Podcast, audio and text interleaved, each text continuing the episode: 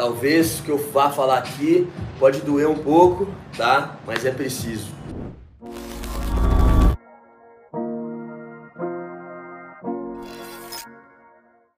Como superar o fim de namoro de seis anos? Amo ela e ela tá metendo foda-se em mim. Vamos lá, papai. Vamos lá.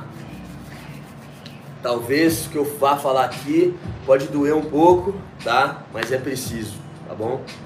Então, cara, um relacionamento de seis anos. Eu também tive um, não é fácil. É muito foda. Você cria uma conexão absurda, você cria um apego absurdo, um apego emocional muito muito grande, né, cara?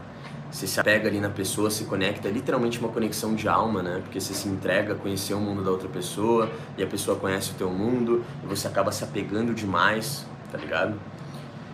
E, cara, o que eu tenho pra te dizer? Vai ser foda pra caralho, você vai pensar nela direto. Você vai ficar, viver pensando nela no começo, porque você ainda, todos os seus hábitos, tudo que você faz, tudo que você fazia antes era com ela, você dividia ali alguma coisa com ela, você dividia sua vida com ela.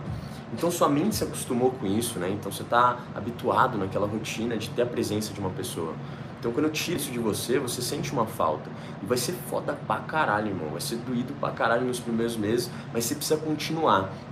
O que eu sempre falo pro cara fazer é ele tirar da gaveta os projetos que ele colocou lá dentro, tá ligado? Tirar das gavetas os projetos que você colocou lá dentro, no caso.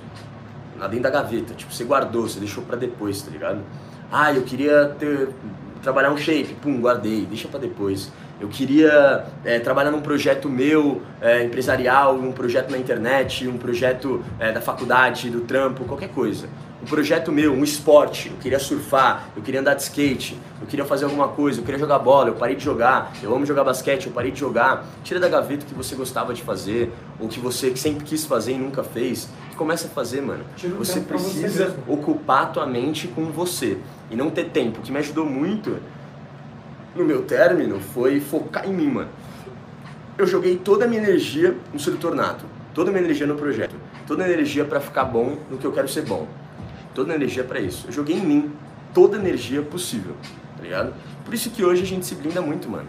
A gente realmente trabalhou muito nosso interno. Eu vivi trabalhando isso.